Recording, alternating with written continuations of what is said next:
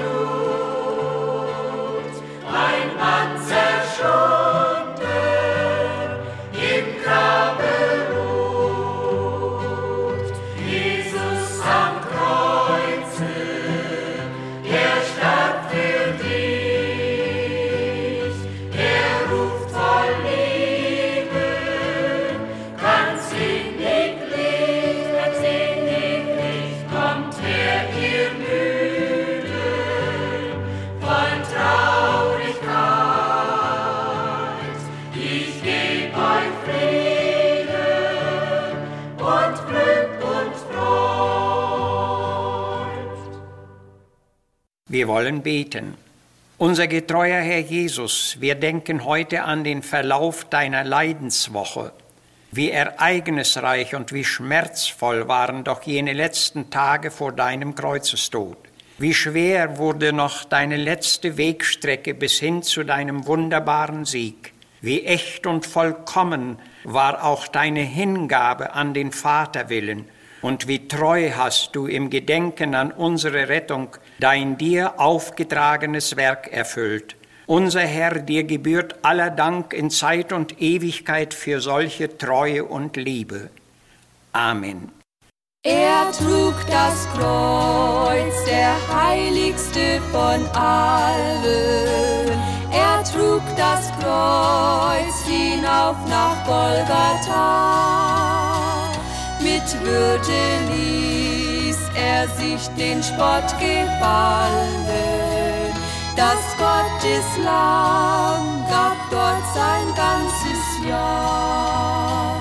Gedenke jeden Tag, wie Jesus mit uns starb, der dir am Kreuzesstamm das Heil erwarb. Gedenke jeden Tag in tiefer Dankbarkeit, was ihn gekostet, deine Seligkeit.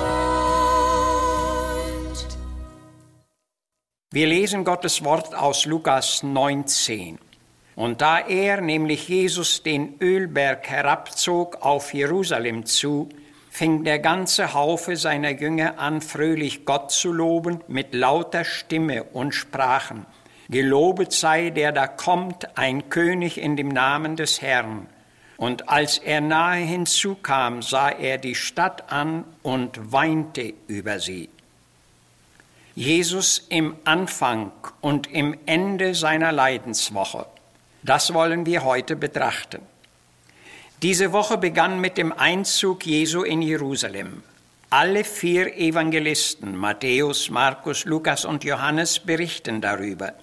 Was diese Berichterstatter ihrer Nachwelt über diesen Wochenverlauf hinterließen, war gewiss nur der wesentlichste Teil der stattgefundenen Ereignisse. Doch sie waren Augenzeugen und ihre Berichte sind daher unbedingt glaubhaft.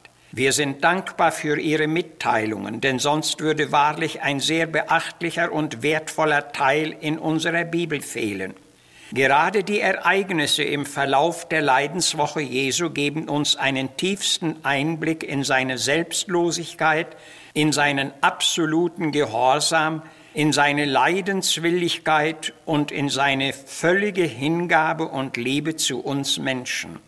Diese Leidenstage zeigen uns Jesus in einem solchen Verhalten und in einer solch ergreifenden Weise, wie wir sie sonst nicht gesehen und in ihrer erfüllten Form kennengelernt hätten.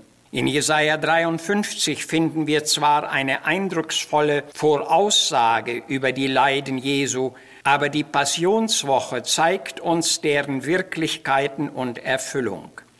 Mit dem Einzug Jesu in Jerusalem hatte diese ereignisreiche und bewegte Woche begonnen. Wie seltsam, dass dieser Einzug bei dem Volk in Freude und Hoffnung begann, aber bei Jesus in Leid und Tränen endete. Die Begeisterung und Freude des Volkes kam aus einer Hoffnung, die bald zerfiel, weil sie keinen Grund hatte. Beides passte nicht in den eingetretenen Zeitpunkt hinein. Wir lesen, da die Zeit, das heißt der festgesetzte Zeitpunkt gekommen war, sandte Gott seinen Sohn. Und Lukas schreibt, da die Zeit erfüllet war, dass er sollte von hinnen genommen werden, richtete er sein Angesicht entschlossen nach Jerusalem zu wandeln. Lukas 9,51. Es ging also alles nach festgesetzter Zeit und auffälligerweise lesen wir in diesem Zusammenhang wiederholt, auf das die Schrift erfüllet werde, nämlich die alttestamentliche Schrift. Jesus wusste um diesen Zeitpunkt und er war auch bereit, die Schrift zu erfüllen. Die hohen Schriftgelehrten und Pharisäer sollten das ja auch erkannt haben, aber gerade sie lenkten das Volk von Jesus ab und hielten es im Irrtum. Und Jesus beweinte die Verwirrungen der Stadt und rief aus, wenn du doch noch jetzt zu dieser deiner Zeit erkennen würdest, was zu deinem Frieden dient, aber es ist vor deinen Augen verborgen. Vor seinem Leidensweg war Jesus noch in seiner messianischen Vollmacht aufgetreten. Auch während seiner letzten Leidenstage hatte er noch die Gelegenheiten ergriffen, klare, geradlinige und doch werbende Botschaften auszurichten.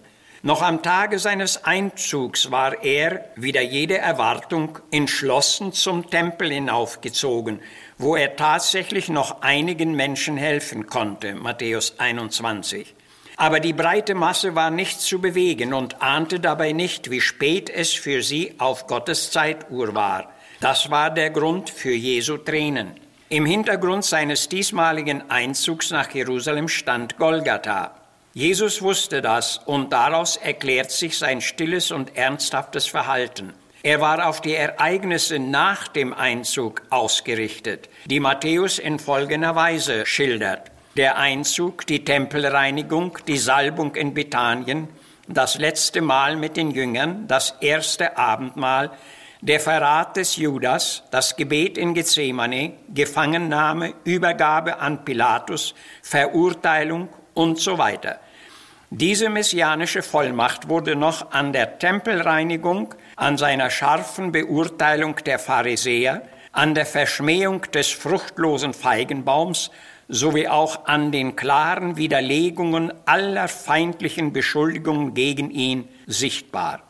Dass alles so verlief und nicht anders, macht erkennbar, dass der Wille Gottes über dem ganzen Geschehen stand. Nicht Menschen haben den Leidensweg Jesu gestaltet nach ihrem Willen und Begehr, sondern es musste auch hier alles gehen, wie Gott es bestimmt und vorgesehen hatte. Man darf eben nicht vergessen, dass Christus als das Opferlamm Gottes nicht nur für uns gegeben, sondern auch dahingegeben war und darauf bezogen konnte Jesus seinen Gebetskampf in Gethsemane mit den Worten abschließen, Vater, nicht mein, sondern dein Wille geschehe.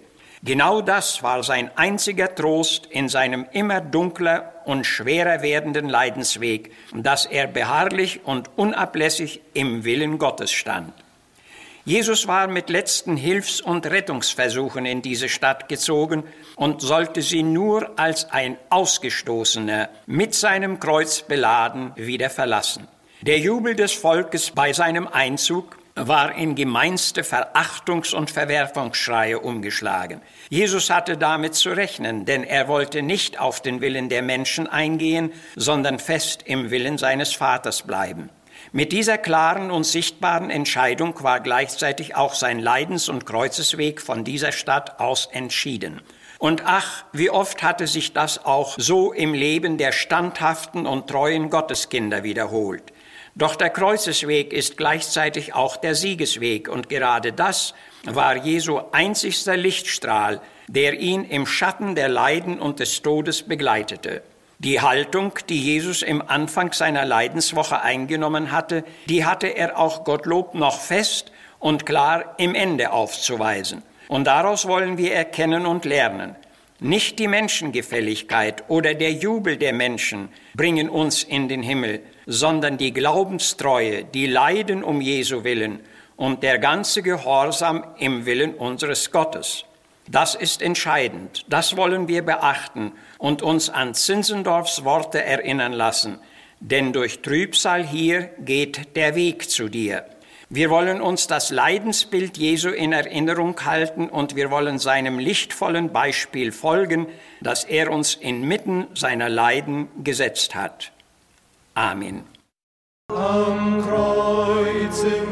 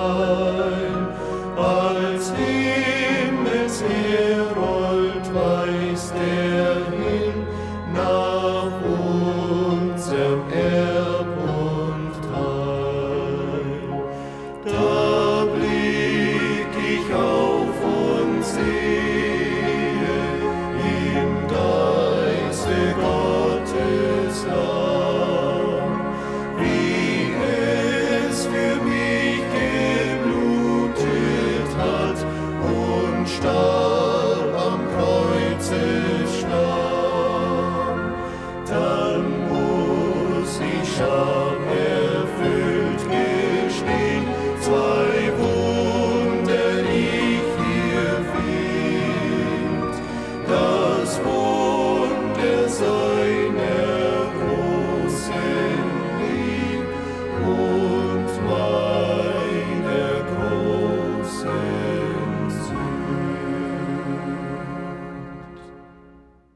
Wir hoffen, dass Sie durch den eben gehörten Wortbeitrag und die Lieder gesegnet worden sind.